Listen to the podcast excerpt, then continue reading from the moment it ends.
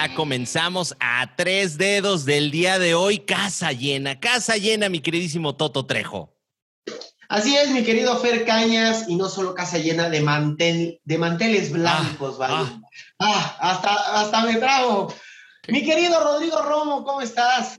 Muy buenos días, tardes, noches, sean bienvenidos al episodio número 104 de A Tres ah. Dedos ya este, se nos va la vida, se nos van episodios, se nos va la... Oye, jornada 6 ya de el Grita México 2021 este, y yo sin debutar en tu tribuna. Exactamente. Estás como, como mi queridísima este, Dani Luján, que nomás no debutaba en la tiendita de los horrores, pero, pero ya casi, ya casi, mi queridísimo Romito. ¿Por qué no presentas a nuestros invitadazos del día de hoy, mi Romito? Por supuesto que sí, pero ya tenemos un audio preparados para ellos, ¿no, mi Fer? A ver, vamos a, vamos a tenerlo, a ver. Ahí está.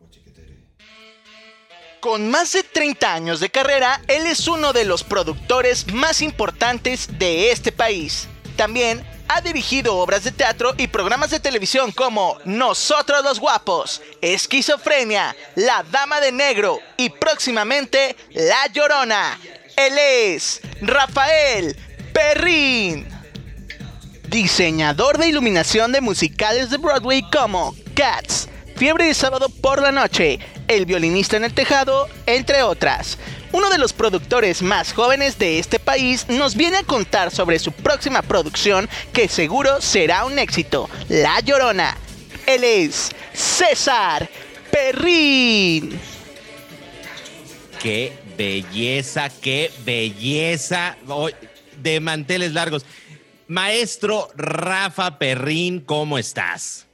Muy contento de estar con ustedes. Les mando un abrazo, Jorgito. Hace algunos años que no te veía, te mando un abrazo y un beso con todo mi cariño, Jorgito. Feliz de estar aquí con ustedes, Fer, porque este, pues me, he divertido mucho metiéndome en esa quiniela extraña y con gente así muy, muy, muy, de muy eh, ecléctica, ¿no? Eh, de, muchas disciplinas y pues muy divertidos y representando con mucho orgullo los colores de mis rojinegros, que pues somos de los muy pocos chilangos que le vamos al Atlas y que, y que le vamos desde, yo desde niño, desde Abel Verónico, desde Ricardo Chavarín, desde muy, muy chavito, le empecé a agarrar cuando jugaba el Atlas los miércoles allá en el Estadio Jalisco y desde ahí le empecé a agarrar una gran, gran afición inexplicable al, al, equipo, inexplicable porque mi papá le iba al Atlante, mi mamá al América, mi hermana al Necaxa, y yo atlista porque me encantaba el fútbol, me encantaba, les decían la academia en ese entonces, y jugaban verdaderamente con un dinamismo y una, una velocidad y un fútbol muy, muy bonito. Todavía las transmisiones eran en blanco y negro, el perro Bermúdez todavía tenía pelo, este, don Roberto pues todavía era joven y, pues era mi, mi acercamiento al, al, fútbol nacional, ¿no? Entonces, este, pues le agarré una, un amor que cuando las dos veces que descendió a, a segunda división, eh, perdiendo con el Unión de Curtidores de los dos, las dos veces, yo lloraba, literalmente lloraba y mi papá decía, pero ¿por qué le vas al Atlas? Y yo le decía, papá, hay dos cosas que nunca he entendido en mi vida. ¿Por qué le voy al Atlas y por qué me dedico al teatro? Y las dos cosas me hacen completa y absolutamente feliz. Eso, eso es lo importante, maestro Rafa Perrín. Y algo que también, bueno, te hace muy feliz porque aquí tenemos pues aquí a, al señorito, al señorito César Perrín. ¿Cómo estás? Al señor productor el día de hoy. ¿eh? Ya, productor, mira yo, sí, hombre. ¿Cuánto has crecido, cabrón? Pues bueno, qué bueno que no sé de dónde me mediste, pero qué gusto estar aquí con ustedes. Los quiero mucho. Me faltaron los pompones y todo eso para echarles porras, pero. Ya sé, hombre. No te veía desde que vendías chicles afuera del Teatro San Rafael en Regina, pero este. Cierto, cierto. ¿Verdad que sí? Oye, no te compré, me sentí bien mal ahí cuando saliste cantando de Tú me miraste y me vi como un espejo. Y dije, ¿por qué no le compré chicles a este canijo? Eso, eso, eso, eso es una locura. Eso era una locura. Yo ya no me acordaba de eso, que ahora que lo recuerdas, era, era verdaderamente maravilloso porque toda la gente, que nadie le compraba chicles a ese niño cochino en la, en la banqueta, cuando lo veían que era uno de los actores, sí se provocaba una sensación muy fuerte de, de, tristeza, ¿no? Tengo que les dije que nunca me compraron, pero sí me compraban y me guardaba esos pesitos, ¿no? Pero... Ah, el chamaco. Por razón eres productor de teatro, ya, ya traías las mañas desde ahí. Ya, ya, traía las mañas, mira qué belleza, qué belleza. No, qué bonitas épocas, de verdad. Este, pero pues vamos a hablar un poquito de fútbol antes de ya entrar en materia, de ver qué están haciendo, que sí, que no, que la llorona, que se te va a parecer, que todo este rollo. Pero, pero a ver, bueno, ya nos explicó el, el maestro Rafa Perrín que le va al, al Atlas. Tú, mi César, ¿a quién le vas? A los Pumas. No, estamos de Guatemala en Guatepeor, mi César. No. Si hay herencia, ¿eh? Si hay herencia ahí, porque las dos canteras más importantes del país representadas en la familia Perrín, ¿eh? eh pues es correcto. Es ah, correcto. No, no, no, no, no. ¿Y cómo vamos, César? Tú dices, ¿qué, ¿qué pasó? ¿Qué está pasando ahorita con Pumas? Ya con ese gol de dinero, ya eh, viene rejuvenecido Pumas. Este, no, ¿qué va a pasar las próximas jornadas? ¿Qué, qué se viene para Pumas? pues espero que puras cosas buenas, porque ya no se sabe, esto es como la política, ¿no? A veces, a veces el tener el título no te hace tener el poder, ¿no? Pero a ver qué viene. Ahí está, ahí está. No, pues yo, yo digo que puras cosas buenas. Mira, yo creo que todos los, los, equipos entran en baches. Yo, por ejemplo, mis gallos blancos del Querétaro, efectivamente, ahorita entraron en un bache. Yo estoy en bache desde 1951, que fue lo que que fueron campeones, todavía ni nacía. Eso es un bache. Oye, oye, sí es cierto. A ver, maestro, ¿cómo, ha sido el, no haber visto campeonato equipo? Porque, bueno, a ver, yo, yo ya lo vi campeonar dos veces, 97 y esta última, pero hubo chavitos que le iban al Cruz Azul, por ejemplo, que nacieron, pues después de 97 prácticamente y que no lo habían visto campeonar y bueno, pues era una cosa medio extraña, pero pues tú, ¿cómo, cómo, cómo vives esto? pues como toda la fiel, ¿no? Como toda la fiel, o sea, es una, es algo inexplicable, ¿no? Es algo que, que, sí nos cuesta trabajo entenderlo. Yo en algunas ocasiones, eh, por ahí de los, cuando tenía 20, 24, hice esfuerzos, porque yo estudié en la UNAM, entonces hice esfuerzo por irle a los Pumas, que además coincidió cuando el Atlas se fue a segunda división. Y entonces, en lugar de, intenté eh, a querer eh, a los Pumas por ser mi alma mater, pero no, me iba yo a los estadios, me iba a Nesa, me iba a, los estadios de segunda división a ver jugar al Atlas. Y, este, y pues es algo que viene en el ADN de uno, ¿no? Mi papá en su lecho de muerte, esto es literal, me dijo, yo te deseo una larga vida, yo te deseo que no te mueras sin ver campeón al Atlas. Y pues bueno, voy a cumplir 60 años y nunca he visto campeón al Atlas. Yo nací en el 61 y el Atlas la última vez que fue campeón fue en el 51. Entonces, este, pues sí, como te imaginarás, ni siquiera lo más cerquita que estuvimos fue esa final contra el Toluca, cuando lo dirigía la Volpe y que perdimos en penaltis. Y hay una anécdota bien chistosa, porque en ese entonces yo estaba haciendo el Capitán Garfio en Peter Pan y la función era el domingo a las 12 y eso era el partido. Entonces les dije a los técnicos de la cabina de iluminación, mira, si mete gol el Atlas, prendes y apagas la luz. Así, en ese entonces pues, todavía no había Skype ni nada para grabar las cosas, ¿no? Entonces, si mete gol el Atlas, prendes la luz y la apagas mucho. Y si mete gol, el Toluca, además, una y, y una sola vez la prendes. Y entonces estaba yo actuando cuando de repente veo, ¡pum! Híjole, gol del Toluca. Y a los dos segundos, gol del Atlas. Y luego, ¡pum! Gol del Toluca. Y digo, oye, qué partido, ¿no? Pues se habían ido a penaltis. Se habían ido a penaltis y entonces me estaban. Y así es como supe que el Atlas había perdido eh, la final y el capitán Garfio empezó a llorar, según, según el cuento, porque no podía agarrar a Peter Pan, pero el capitán Garfio estaba llorando porque habían perdido la final, mis queridos rojinegros del Atlas.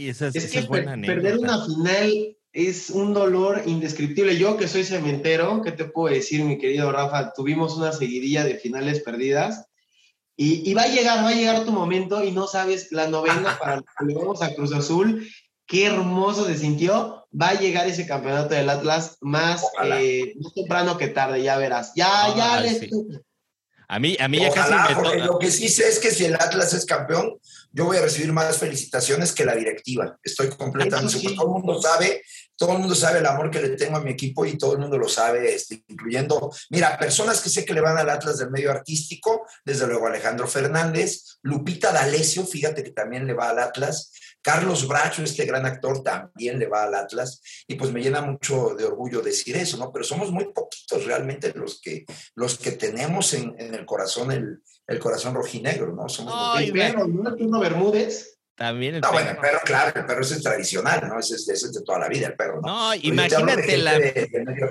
Imagínate la fiestota que se va a armar ahí, Lupita D'Alessio cantando ahí, noche a noche por tu amor, no, hombre, y el perro Bermúdez acá, que pásame la cubite. No, no, no, ya no, ya me quiero Oye. imaginar la fiesta. Oye, Cañas, pero ¿viste qué ingenio tenían antes los, los diseños, los diseñadores de iluminación acá? Ahora ya te dicen, no, ya se apagó el robot y ya valió madre, ¿verdad, mi César? Papá, cuidado.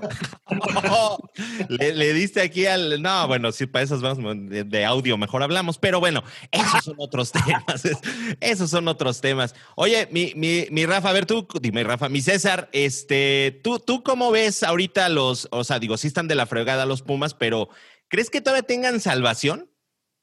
Por lo menos en La este torneo. No, la verdad no, ¿para qué le, para qué presumo de algo que, que no va a llegar? Muchas gracias por tus palabras. Pero ¿sabes qué? Es, es- es lo que decíamos pues, aquí en varios hay que ser capítulos. honestos y sinceros. No hay para dónde. Es que bueno, no te gusta ilusionarte así de decir, porque yo, por ejemplo, mira, con gallos blancos, o sea, meten gol y yo digo, ya, yo, yo soy como cuando estás ligando algo y ya te ves en el altar y todo. Yo veo un gol de gallos y digo, ya, yo ya me vi ahí dándole tres vueltas a la corregidora, besándole los pies ahí a, a su tumba en el mausoleo y todo, ¿no? Pues no, para tener fe así a ciegas, por eso produzco teatro mejor. No, no le gusta. Tiene más realidad que ahorita los Pumas. Ustedes saben que una vez César fue verdaderamente un, un ícono de los Pumas hace algunos años. Ah, Estaba yo viendo un partido de Pumas contra no me acuerdo quién. Este, hace ya muchos años, estoy hablándoles de hace 18 años, hace muchos años.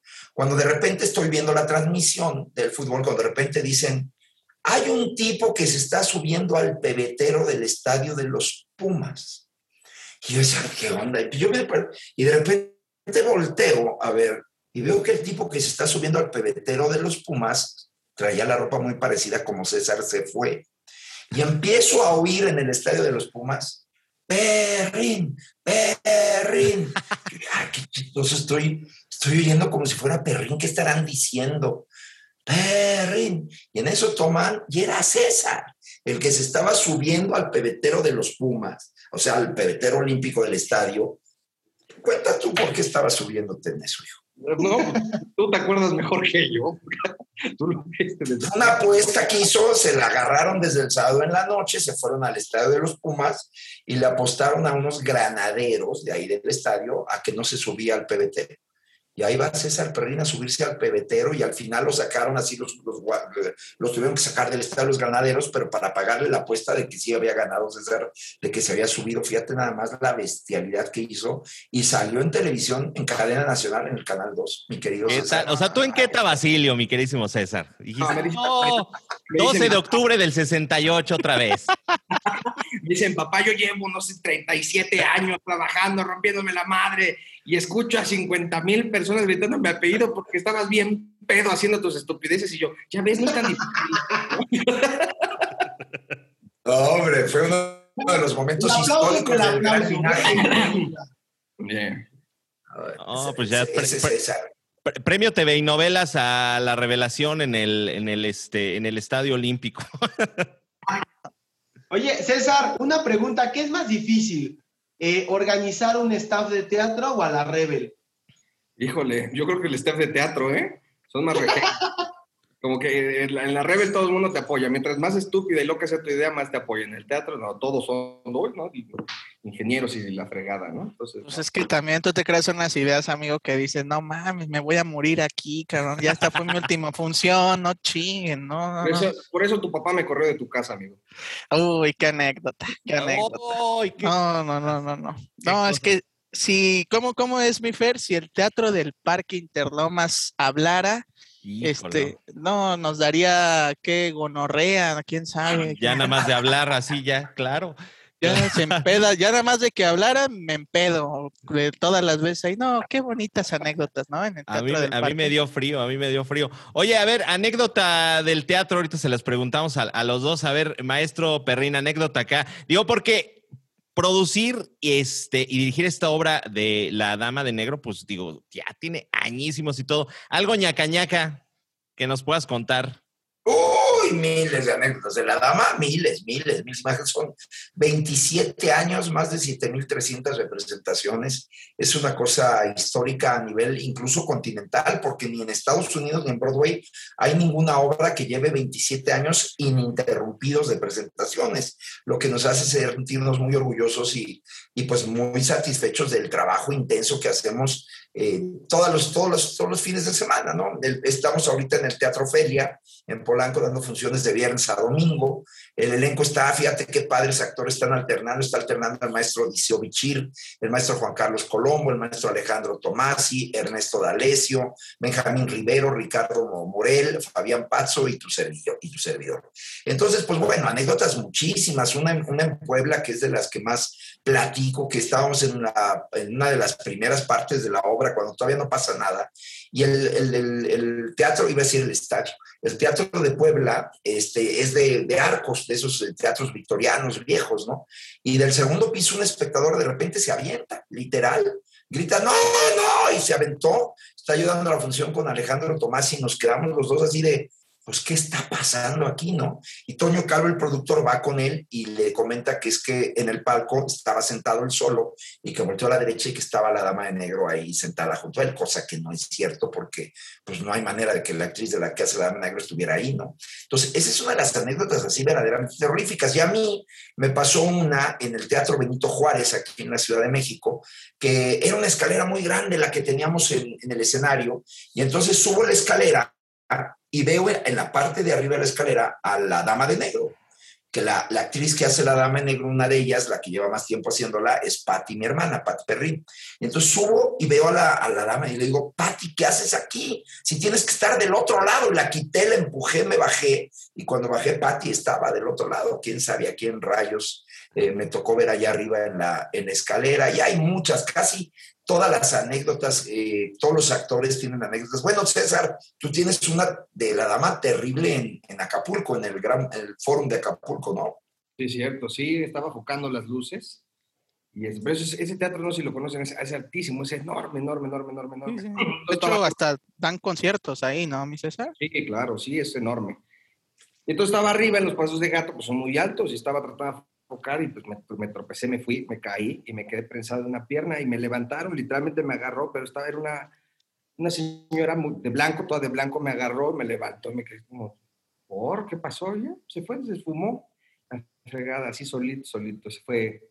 Esa fue una, digo, hay otras que me han pasado, pero esa no, creo que no la puedo asimilar con la Dama de Negro, sino más bien el teatro de, creo que fue el teatro en, en Matamoros, si no me equivoco. No es cierto, en Reynosa, fue en Reynosa.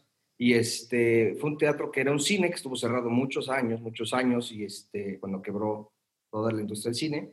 Y estuvo cerrado y el narco aventó ahí muchas mujeres que asesinaron, cosas terribles que pasaron ahí. Entonces lo, lo arreglaron y nos platicaban que se aparecía una, una señora toda bañada en sangre en el labio. Yo dije, ah, pues cuentos, de, cuentos del pueblo, ¿no? Y entonces me subí, igual estaba yo enfocando, y llega un señor, un técnico, y me empieza a platicar y hay que ayudarme y platicando, echando el chisme.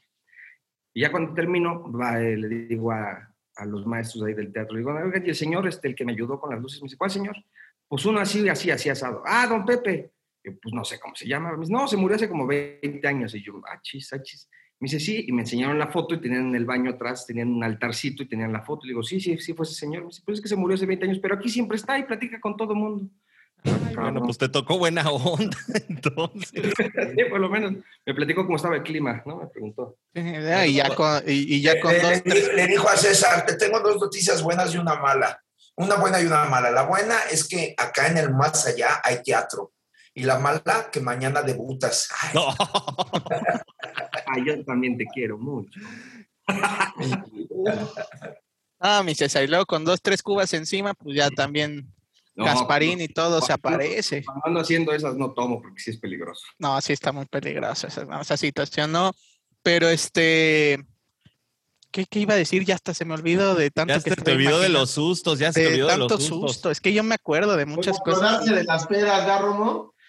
De muchas, de, creo que eso me asustó más, güey. Creo que eso me asustó más. De en verdad. Oye, échale, échale mi toto. Yo, les iba, yo les iba a preguntar, porque bueno, aprovechemos que tenemos aquí a un Puma y a un Atlas. Eh, duele, duele ver que en la cima está el América, pero mi querido Rafa, yo recuerdo cuando hicimos Pablo y Andrea, ¿verdad? El Atlas se ha traído históricamente de hijo al América. ¿Qué se siente verlos ahorita ahí arriba y no haberles podido ganar en esta ocasión? Eh, el América para nosotros los atlistas, el América es un equipo más. Realmente nosotros la bronca la tenemos contra Chivas, con Chivas, ¿no? O sea, el América es un equipo que, que, pues, a mí lo que me encanta es que gastan demasiado dinero en contratar jugadores y es una verdadera estupidez porque pues con lo que le pagan a los árbitros es más que suficiente. ¿Para qué contratar tantos jugadores, no? Con eso es suficiente para... Eh, siempre el mejor jugador de la América, siempre, siempre será el árbitro, ¿no? Pero este... Pero bueno, yo trabajo para Televisa, quiero mucho a, a, la América por ser equipo de, de, esta empresa en la que yo trabajo y me ha dado de comer y, me, y le tengo simpatía incluso a la América. Pero no me hables de, mira, yo amo, porque amo a Carmelita Salinas. Es una señora que conmigo ha sido un ángel, es una madrina, es una mujer que adoro, pero bueno, algún defecto tenía que tener la señora y es irle a las chivas. Entonces, por eso cuando ahorita vi que, que aquí mi, mi, mi Rodri trae su, trae su, su, su, playerita esa de... Pues, la, es maestro, la, la, jerga con la que limpio el coche. este, sí se me, ahí sí se me, revuelve el, se me revuelve el estómago. O sea, yo no puedo entender cómo alguien le puede ir a las chivas. O sea, no me, digo, sí, campeonísimos, sí me van a cantar lo que siempre me cantan, que, cuando quieran les prestamos uno de los trofeos, etcétera. Agarran, agarran una cajetilla de cigarros, la voltean y le, y le quitan un poquito el plastiquito y ahí está la, la sala de vitrina de trofeos del Atlas vacía, ¿no? Pues sí, está bien. Pero cuando entras al Club Atlas en Guadalajara, es exacto así. Cuando entras al Club Atlas de Guadalajara, ¿sabes qué es lo primero que se ve?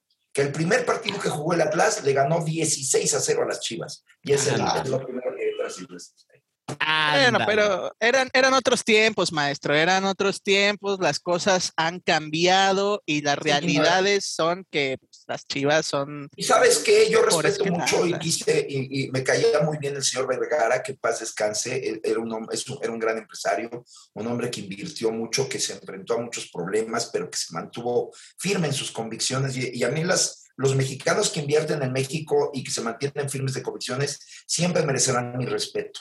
Este, así que este, a pesar de que son mis acérrimos enemigos, siempre reconocí en el señor Vergara que había una persona, una persona dirigiendo un equipo, que eso es lo que le hace falta a mi equipo, al Atlas mientras el Atlas seamos una bola de agachones, los que somos los bueno, los que son los directivos, y que se pasen la bolita y no hay alguien que diga, yo soy el responsable de que este equipo durante tantos años vaya de la patada, en que cuando logramos un gran jugador, lo que nos preocupa es venderlo y que nos importa un comino la afición, el día que salga un algo, por eso cuando se corrió el rumor de que Rafa Márquez y Alejandro Fernández iban a comprar el Atlas, estábamos muy felices porque este, pues eso es lo que hace falta. Cuando me enteré que era Raúl Salinas Pliego, dije, no, ya vale, pepino esto.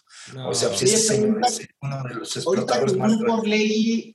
Eh, ¿Hay alguna esperanza o...? Ninguna. Mientras no se llame Juan González, mientras el dueño del Atlas sea el grupo Salinas, el grupo Pleggy, la Lili Ledy, la Ford, Coca-Cola, nunca va a ser. El día que sea Juan González, el día que sea Vergara, el día que sea una persona física, Emilio Azcárraga, en ese momento puede haber Álvaro Dávila. O sea, cuando las personas son personas, personas, es cuando puede, ve lo que, lo que ha sucedido en Pachuca, ve lo que ha sucedido con el Pachuca, pues son verdaderamente, este señor, el de Bigotito, se me fue el nombre, pues ese señor levantó un equipo, ¿cómo?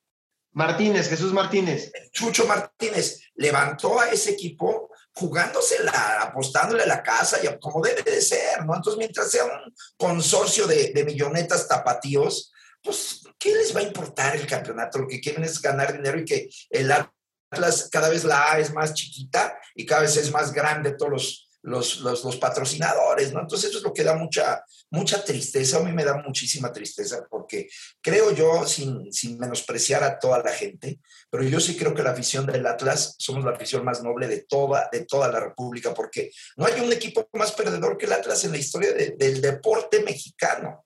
Ya olvídate del fútbol, del deporte mexicano, no hay ningún equipo, ningún equipo que tenga tantos años como tiene el Atlas, que nunca ha sido campeón más que una sola vez. Es, verdaderamente lamentable lo que está sucediendo, pero vivimos en un país lamentable en ese sentido. Las personas que nos afajamos los pantalones, que nos la jugamos, que salimos todos los días a partirnos el alma porque creemos en nuestro país, esas son las personas que podemos hacer que este país cambie.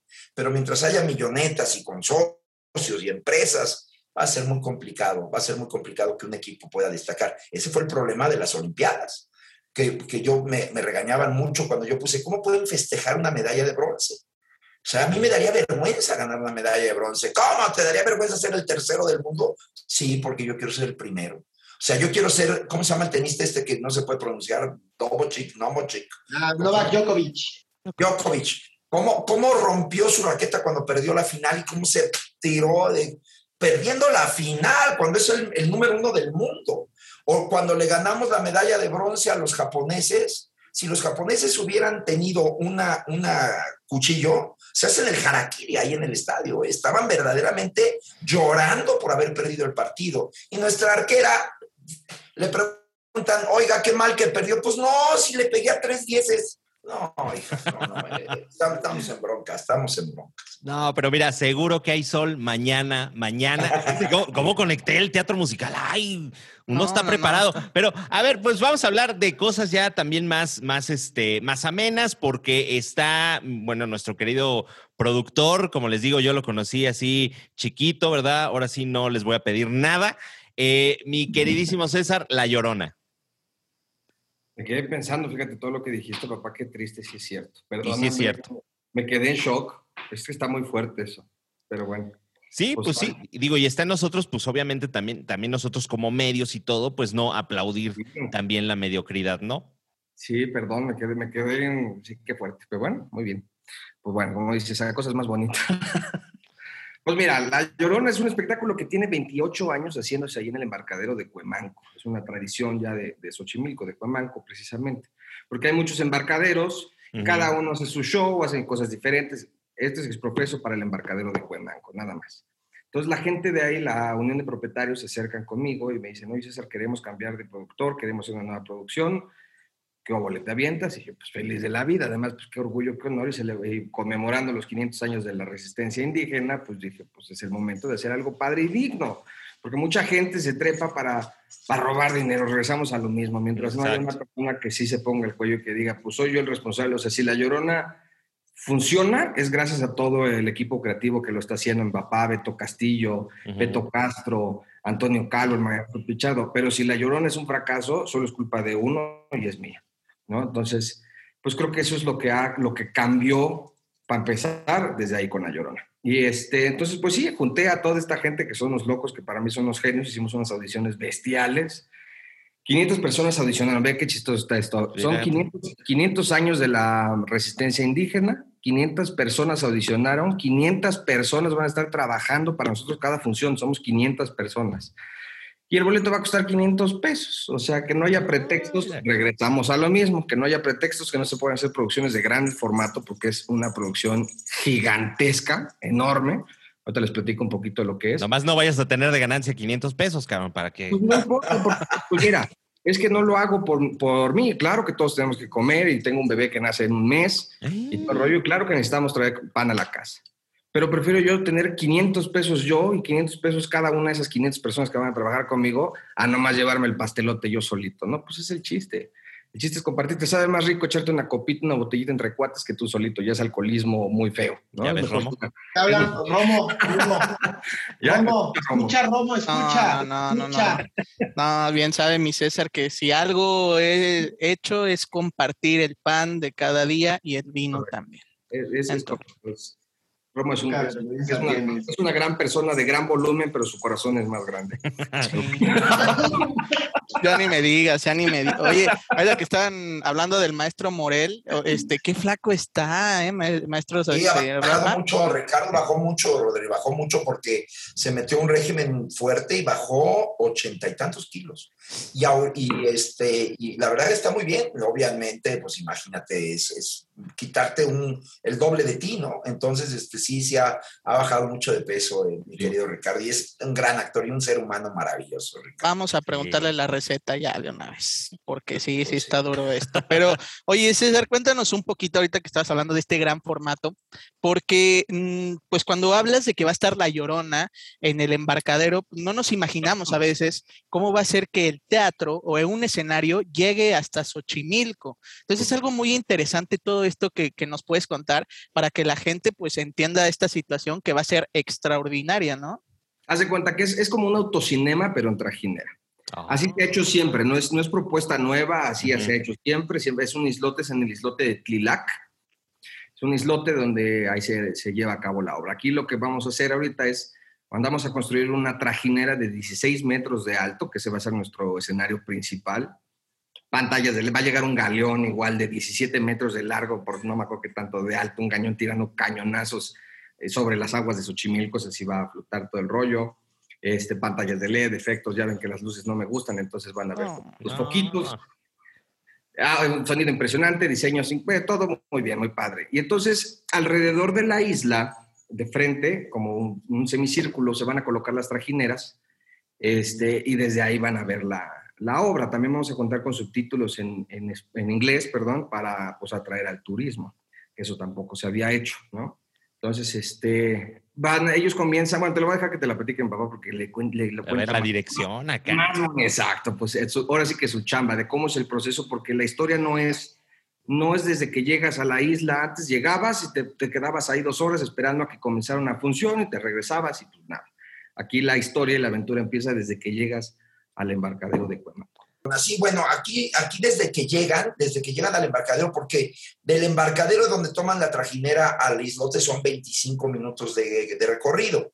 Entonces, desde que llegan el- al embarcadero van a subir bajo el canto del caracol, o sea, vamos a tener ahí ya desde el principio algunos actores que van a estar avisando la salida de cada trajinera mediante cantos de caracol, y conforme vas avanzando, vas a ir llegando al Mictlán. El Mictlán era el paraíso de los Ochimilcas, y para llegar al Mictlán tenías que pasar por ocho estaciones de peligros inauditos para poder llegar a- a- al Mictlán. Entonces, desde que te subes a la trajinera vas a pasar por estas estaciones en donde se les va a explicar a todos los, los visitantes lo que tenían que pasar para llegar al Mictlán. Y lo van a ver que al principio te dan un perro, un, un xoloscuincle para que Mm. te guíe, montañas que chocan entre ellas y tienes que pasar en medio de ellas, eh, flechas, en fin, diferentes peligros. Y tú vas a ir viendo estos peligros como eran. De repente vas a llegar a una gran cascada de humo, vas a atravesar esa cascada y vas a llegar ya al islote. Entonces, desde que empiezas, ya empieza este especie como de ride, como de paseo este, de Disneylandia, en donde vas a, vas a empezar a meterte en el mundo de, de, de hace 500 años. Es como un túnel del tiempo.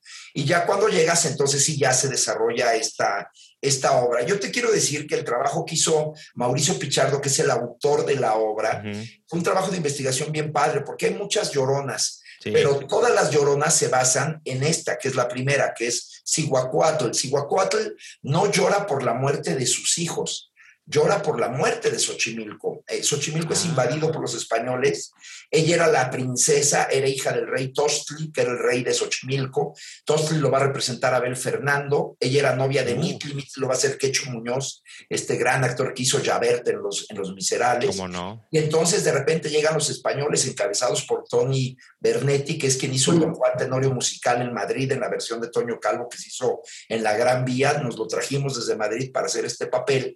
Y esta Cihuacuatl se enamora de este, de, este, de este español. No les digo qué va a pasar porque tienen que ver la historia, pero al final cuando los españoles arrasan con todos los ochimilcas, ella llora su ay mis hijos, no por un hijo que ella haya perdido, sino por todo su pueblo que fue masacrado y que fueron eh, eliminados. La propuesta, lo que yo quiero hablar en este montaje, es que yo creo que el problema de esta pandemia eh, y el problema de nuestro mundo actual es la falta de amor.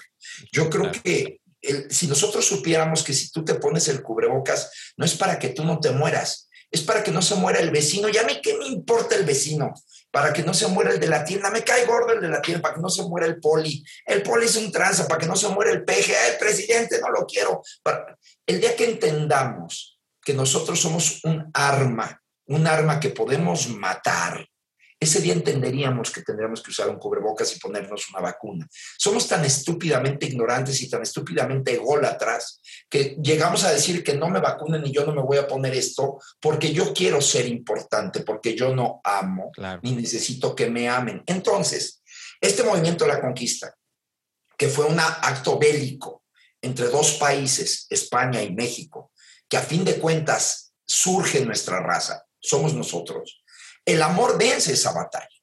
Porque a pesar de que hubo destrucción y arrasaron con todo, incluyendo nuestras tradiciones, nuestras religiones y todo, nos fusionamos a través del amor. Y a través del mestizaje estamos llegando nosotros y los mexicanos, de lo que más nos caracterizamos es de ser los mejores anfitriones del mundo. Claro. A pesar de que fuimos un país, país invadido, recibimos a quien venga con, abrimos nuestras puertas para que llegue la gente. Eso es lo que yo quiero vender en esto, que a pesar de que fue un acto bélico, una historia de amor es la que estamos contando. No estamos contando una historia de guerra, estamos contando, estamos contando una historia de terror, estamos contando una historia en donde el amor recibe ahora a todo aquel que quiera venir a ese pueblo que fue masacrado para contarles una historia, para que disfruten de la belleza natural de Xochimilco y para que escuchen esta maravillosa música de Antonio Calvo que verdaderamente está haciendo un score musical de volverte loco. O sea, sin duda me atrevo a decir, sin, ya saben que a mí me gusta decir verde al verde, eh, sin duda, esto va a ser un espectáculo musicalmente hablando a la altura de Cirque du Soleil, del desfile de Disney del final, de, lo que se te ocurra pensar en cuanto a la calidad, una mezcla entre Ennio Morricone y Hans Zimmer y al mismo tiempo completamente original. Es algo que yo creo que les va a encantar y yo creo que toda la gente que lo vea, poco a poquito se va a volver una tradición para toda la vida. Yo creo que es un regalo que César le está haciendo a nuestro país y que todos nosotros los creativos que él, que él contrató y que él juntó, estamos queriendo dejar el grano de arena porque cuando hacemos teatro, a diferencia de cuando haces televisión o cine, pues tú sigues oyendo cantar a Juan Gabriel y tú sigues viendo a claro. y sigues viendo a María Félix, en el teatro no. Entonces la única manera que tenemos para quedarnos en el corazón de las personas va a ser darles un regalo como fue La Dama de Negro o como es Esquizofrenia, que son obras que llevan Esquizofrenia cuatro años ya también.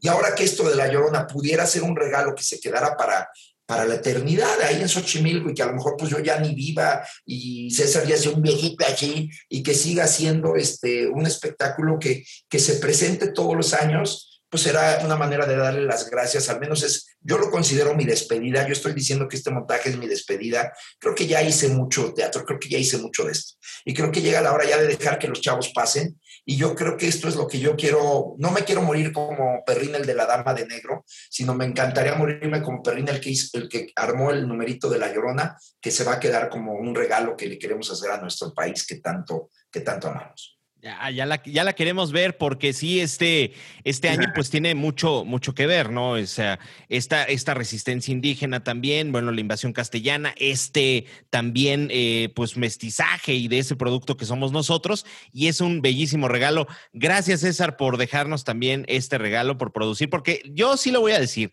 se necesitan muchos para producir algo y se necesita mucho más para hacerlo con amor también, que eso es bien importante. Y yo creo que les va a ir muy, muy bien y coincidimos mis queridos hermanitos de a tres dedos en que les va a ir muy bien porque siempre que hacen las cosas con amor, como dice el maestro Perrín, salen y salen bien. Gracias, Fer, te agradezco mucho. Y por cierto, los boletos ya están a la venta. Ah, en Ticketmaster ya pueden comprar los boletos para todas las funciones. La temporada va a ser del primer fin de semana de octubre hasta el 5 de diciembre. Vamos a estar octubre, noviembre y la primera semana de diciembre. Las funciones van a ser de viernes a domingo. Eh, y, y, algo que es muy importante marcar y recordar, es un teatro al aire libre. Entonces, la, la, tranquilidad del maldito bicho este, pues vamos a estar dentro de todo lo más protegidos posibles. Las trajineras van a tener un cupo limitado de 15 personas, no van a ir más de 15. Y también, si tú quieres ir con tu familia y que solo tu familia entre, si son 5, si son 7, o si vas con la novia y quieres tú solito, va a haber unas trajineras VIP con un costo un poco más, más caro, lógicamente, pero que tú si quieres puedes tener la tranquilidad de que vas a ir completamente solo en tu trajinera y no vas a tener a nadie a tu alrededor. Eso es importante. Está bien padre esto, ¿no? Esto puede funcionar. Y es importante porque luego ya ven que luego ahí atascan las trajineras y les gusta jugar al Titanic. Oye, no se vale, ¿no? Fíjate que no, de hecho aquí en este embarcadero, este embarcadero es el más nuevo y sí te puedo decir que es el más limpio, el agua no huele fea. No se deja, no, no permiten que la gente se ponga en un grado de... De romo, vamos a de decir. subirse al pebetero y esas cosas, o sea, ahí no lo permiten, te sacan de volada. Hay mucho control. Ese- De hecho, ese- César está produciendo por Zoom. Ay. Oye, es el que está ahí por eh, entrando por donde juega Gamos y todo este rollo, ¿ah? Al final donde de, está el, canotaje, donde está la pista de canotaje. de piragüismo, que ahora ya decimos piragüismo, que España, joder, hombre. pero- Ah, Ah, es la. Virgilio, cosa, Virgilio Uribe. Virgilio Sí, Uribe. Es la, la primera entrada a Xochimilco, la primerita saliendo del periférico, el primerito a la derecha. De hecho, tienes que pasar la Virgilio Uribe y más adelantito está el embarcadero. Ay, Hay además un estacionamiento muy grande, entonces este, no, no, no hay problema para eso. ¿No? Oye, todo muy cómodo, va a estar muy seguro, va a estar todo muy tranquilo. Estamos hablando incluso con algunos transportistas para ver si de Perisur, porque por ejemplo, si vas en transporte eh, público, te bajas en el periférico y si tienes que echarte una buena caminada porque si está muy adentro. Entonces estamos hablando eh, Sí. con una compañía de transporte público que por una lana, 20 pesos, algo así, puedas tomarlo en Perisur y que te lleven al embarcadero de ida y de regreso. Estamos justamente hablando eh, en trámites de eso para poder ayudar a la gente a que pueda llegar y a un bajo costo, ¿no? Que no tengan. Y si vas en coche, pues hay mucha seguridad y un estacionamiento ahí muy grande para poder estacionar los autos. Y fíjate que regresando a lo que estabas diciendo hace rato, papá, de, del que no hay una persona, ahorita que nos hemos acercado a varias empresas para que, porque nadie, no hay una empresa que nos esté apoyando Ujú. económicamente. No hay, todo viene de recursos propios, del sudor, de trabajo, no hay lavado de dinero, no hay nada de esas cosas. Es mi patrimonio, mi bebé todavía no nace, ya lo tengo empeñado, pobrecito, ojalá rápido. Este, y, pero todas las empresas con las que hemos tenido acercamiento nos dicen que no, que porque son temas que a la gente no le interesa, que porque a quién le importa este, lo que pasó hace 500 años. Ve nomás cómo está la ignorancia en este país. O sea, viene, no viene desde la mesa del, del presidente, viene de la gente que vive, de la gente que sale a tra- trabajar, que prefiere gastarse su dinero en comprarse un, un tepachito, un pomito, algo así, a estar fomentando cultura. Y además aquí lo único que estamos haciendo, además de obviamente este regalo y esto, es ayudar a levantar la economía de toda la gente de Sí. Xochimilco, de todo el embarcadero, de todos los embarcaderos, no nomás Cuemanco. Porque sí, al- al- pues mientras más turismo, más derrame económico, más Claro. todo lo que se consuma ahí es 100% libre para los, los ejidatarios y los propietarios de, de ahí, de Cuemanco. No hay un peso para nosotros. En, en cuestión de las utilidades, nos vamos 50-50, todo tiene, yo de mis 50 pues tengo que pagarle a todos los actores, de los creativos, etcétera, y todo lo demás es para la gente de ahí, de, de Cuemanco, de Xochimilco, para que ellos tengan también que llevar a sus casas y a su familia y pues, tratar de, de curar un poquito este golpe que nos llevamos con esta pandemia, ¿no? No, y no nada más de, de- hablas de la economía de ahí de Xochimilco, mi César, sino también del teatro, que, que nos ha afectado, porque lo puedo decir, porque somos gente de teatro, nos ha, nos ha afectado demasiado y no, no cualquier producción, no cualquier productor ahorita se avienta a hacer este tipo de, y aparte hacer este tipo de producciones que como dice el maestro Rafa, ya son eh, de, de- de otro mundo, ¿no? Ya est- estamos eh, ya eh, haciendo una comparación con Cirque du Soleil, con algún desfile de Disney. La verdad, mis respetos para los dos, Muchas como gracias. director, como productor, porque si algo yo sé, señores, si algo yo sé, eh, es cómo es trabajar con César Perrín. Y yo lo puedo decir en dos palabras, amor y pasión. Y esta producción, yo sé que va a ser un éxito total, nada más por esas dos razones. Y la verdad, No, y aparte- se los Y aplaudo. agrégale, mucho. Romito, algo importante, tradición. O sea, Claro. que, que esté Tradición. pasando esta estafeta a César. Felicidades, felicidades, maestro Rafa. Gracias, George. Mucha mierda. Muchas gracias. Y va a pasar, le digo a César que no se preocupe. Mira, cuando empezamos nosotros los guapos el programa, nadie quería entrar de actor invitado. Ah, son unos nacos, ¿cómo vamos a querer entrar ahí? Nadie, nos rechazaron todos los que te puedas imaginar. La primera que nos dijo que sí fue Gaby Goldsmith, por eso sale Gaby en el capítulo 1, Ujú.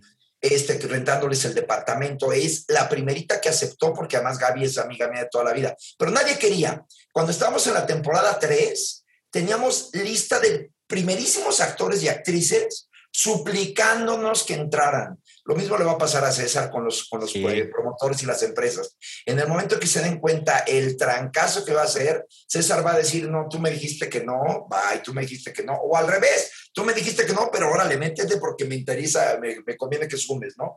Pero, pero va a ser un fenómeno que se va a dar solito, va a ser una bolita de nieve que va a ir creciendo, creciendo, creciendo, a llegar seguramente hasta tocar el corazón de todo el país, estoy seguro de eso. Gracias por sus palabras, chicos, gracias por lo que dijeron, qué bonito. Sí, lo, escribimos hace rato, sinceramente, César. ¿sí, ¿sí lo leí bien? Sí, sí, sí, sí, lo leíste bien, nada más la cagaste un poquito ahí en, esta producción, no era, este, era La Llorona, no otra cosa, pero bueno, no, no te creas, no te creas, ya sabes que así somos nosotros, ¿verdad? Nosotros los guapos. Ay, mira. Ajá, exacto, los, auténticos, los auténticos. Los auténticos, de ahí salió la historia de, Romito y yo, ¿verdad? Ahí yéndonos de Cuatro Caminos a Interlomas al, al teatro con, con, violinista en el tejado, ¿cómo no? ¿Qué hizo? Claro, de don Rubén Peralta, que le mandó un beso a Híjole. Y, pues divirtiéndose y eh, ahí este, dirigiendo, dirigiendo. Ah, eh, sí, cómo no, el querido Rubén, entrañable, entrañable maestro. Grandes amigos, pues ya nos vamos a despedir, de verdad que, mira, la plática estuvo tan, tan a gusto, ¿a quién le están hablando?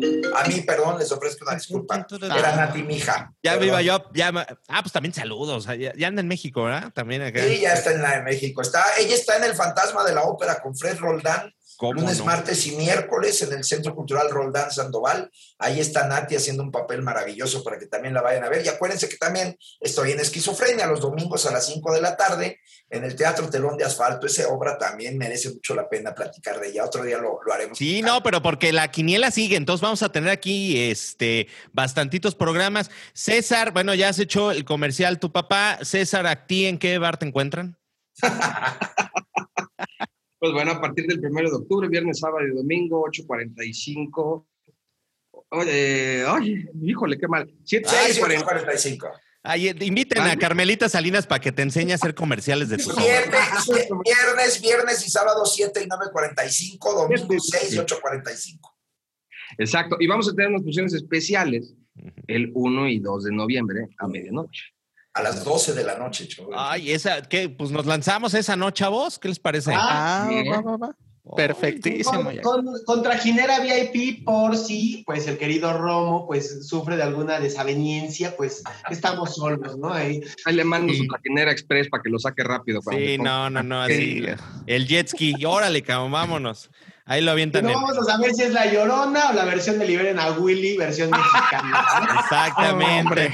ahí va a andar llorando en Villacuapa, como cuando me lo encontré ahí, este, mi Romito, ¿te acuerdas, verdad? Sí, ay, no, ya ni, ya, ya ni llorar es bueno, ya ni llorar es bueno, señor. Era la llorona del, ¿cómo se llamaba el lugar este? El costeñito, la llorona del costeñito que le llamábamos. Tú nunca fuiste conmigo al costeñito, ¿verdad? No, espérate, es que, híjole, hombre, esa también Pero esa, esa es otra historia, es otra historia. La nana, ¿Te acuerdas de Puerto Bocabela? Está mi papá aquí, entonces por eso estoy muy ay, sí, sí, sí, sí, comporta. Aparte, sí, no, no vamos aquí a quemar. Oye. Pero, pero, pero, si Puerto Bocabela de Arboledas hablara, no, hombre, no, no, esto Si no va a aparecer la oreja cuando dividían ahí al Lin May, al cibernético, ya no, no. Sí, no, no, no. Oye, oye, oiga, maestro, ¿y planes de salir al interior de la República con la Dama de Negro. Con... Y con La Llorona también, fíjate. Ah, también. La, adaptación que hicimos de La Llorona está desde luego diseñada para el islote de, de, de, de Coemanco,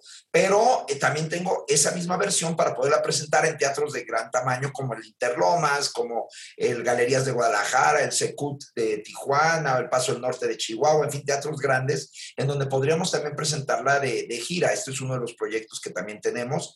La Dama de Negro y, y Esquizofrenia, pues estamos esperando que ya a de octubre y noviembre, que las condiciones mejoren un poquito, poder reanudar nuestras giras por todos lados. Y de televisión, pues estoy preparando dos programas, uno que ya entra al aire con Memo del Bosque, que se llama Perdiendo el Juicio, que está súper divertido. Ah, se va a establecer un juicio a, a, diferentes personajes de la vida normal. Está muy divertido. ¿Es, ¿es con Palazuelos? ¿Es con, Roberto Palazuelos? él es el, el, juez, exactamente. Alejandro Tomás y Lolita Cortés son los fiscales. El Borrego Nava, Paul Stanley y, y el Burro Valranking son los los defensores, así que ya te imaginarás, está muy divertido. y otro que le traigo muchas ganas, que es en empieza ya en enero a- al aire. Vamos a grabar también. Se llama esa divertidísima producción de André Bar- obviamente con Ariel Miramontes como Albertano, Benito Castro, Maribel Guardia. Está sensacionalmente divertido el programa y es como las películas aquellas viejas de Capulina contra los monstruos o El Santo contra los monstruos, en donde les hacemos una especie de homenaje en donde Albertano se va a enfrentar a peligros verdaderamente terroríficos. Y esto va a pasar los domingos. El programa de Albertano va a ser un programa para toda la familia con humor completamente blanco que me tiene demasiado entusiasmado de hacer. Así que esos son los proyectos que están en puerta. pues ya. Los esperamos acá, maestro, en Guadalajara, acá en el Teatro Galerías o en el teatro que quieran acá. Y sirve que en una de esas nos vamos a ver al Atlas, ¿no? Y al Guadalajara. Unidad, no, al Guadalajara, no, pero al Atlas, tapatío. el clásico tapatío. Clásico tapatío. Yo nada más he visto al Atlas una sola vez. Fíjate que siempre en, en Guadalajara, siempre que voy a Guadalajara, pues siempre me toca dar función los viernes, sábados y domingos. Y no me toca ver al Atlas. Solamente me tocó verlo un miércoles en una. No me acuerdo, era contra un equipo de Venezuela cuando los torneos estos que se hacían. Y es la única vez que lo he podido ver en el Jalisco. Pero al Atlas lo he visto, creo que en casi todos los estadios de la República. Porque sí, cuando no tengo teatro, eh, voy a, a la Corregidora, a Donés, a, To- a Toluca, a Puebla, lo he visto en muchísimos lugares, Atlas, pero en Guadalajara solamente una vez. No, Así que pues, me daría mucho gusto. Ya, este, acá tiene su casa, César ya lo sabe. Gracias. Acá Oye. y este, y planeamos ahorita pronóstico para el Atlas Chivas este próximo 2 de octubre en el Estadio Akron. Pues, En donde sea, en el estadio que sea. El Atlas va a ganar, aunque pierda, va a ganar. ¿Ya ves? Ahí está. ¿Qué más te dijo? Mira, Pues te doy acá- mi pronóstico, te voy a dar mi pronóstico. Fíjate qué aventurado voy a hacer. A ver, a ver. 1-0, 1-0 nada más va a ganar el Atlas. 1-0 porque Coca, su estilo es totalmente defensivo, me recuerda mucho al Toluca, justamente el Toluca que nos ganó el campeonato, que era de este uruguayo, y se me olvidó, León, se apellidaba León el entrenador, no me acuerdo cómo se llama, que era defensivo, defensivo, aburrido, aburrido. Entonces, este, si el Atlas llega a meter un gol, difícilmente pierde el partido.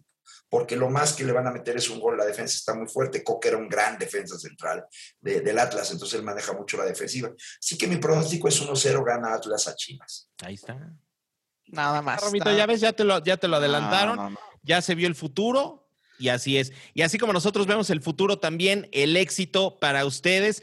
Gracias. Maestro Rafa, muchísimas gracias. Gracias, muchas, muchas gracias, Fer. Les agradezco mucho. Sabes que te quiero mucho, Fer. Eres un picudísimo en todo lo que es la cuestión de audio. Eres una gente que, que yo siempre gracias. respeto y quiero mucho. Y que cuando tú estás en la consola, yo estoy tranquilo. Mis oídos están felices de la vida. ¿eh? Así que me da mucho gusto saludarte, mi Rodri. Te mando un abrazo con todo mi cariño. Gracias por la invitación. Y George, me fascina verte. Ya hecho un jovencito, ya hecho un, un- todo un señor. Este, y recordar ese niño maravilloso que, que tanto nos divertimos y que tanto te correteé ahí en Pablo y Andrea. Los quiero mucho a los tres, padres, la labor que están haciendo y cuenten conmigo siempre. Muchas gracias. Muchas y gracias. gracias por querer tanto Muchas gracias, maestro. Gracias, mi querido- queremos. mi querido- Gracias, César, también. Mi queridísimo César, muchísimas gracias. Oye, la buena que te hizo, mi Jorgito, porque tú ya estás para la casa del actor casi, ¿eh? Pero Sí. mi César, muchas gracias. Gracias a ustedes por invitarme a esto, porque yo sé que no soy parte de esta quiniela, pero 2-1 Toluca. ¿Por qué no quisiste? Porque no quisiste, no quisiste. Pero, pero, en, eh, pero en enero empieza otro torneo, así que Sí. te vamos a A ese le entramos. Ahí está. Eh, conste. los quiero mucho y gracias. gracias por Eso, ser- mi Nada más. Totito, muchas gracias, mi Romito, muchísimas gracias. Nosotros nos despedimos y pues esto fue a tres dedos aquí en esta pasarela de nuestra quiniela Celebrity. No se pierdan tu tribuna por tu DN. No sé cuándo estrenen, pero ahí vamos a estar. Cuando estrena La Llorona, estrenas tú. Vámonos. día. Apoyen para la cirrosis de Romo. Adiós. Ahí está.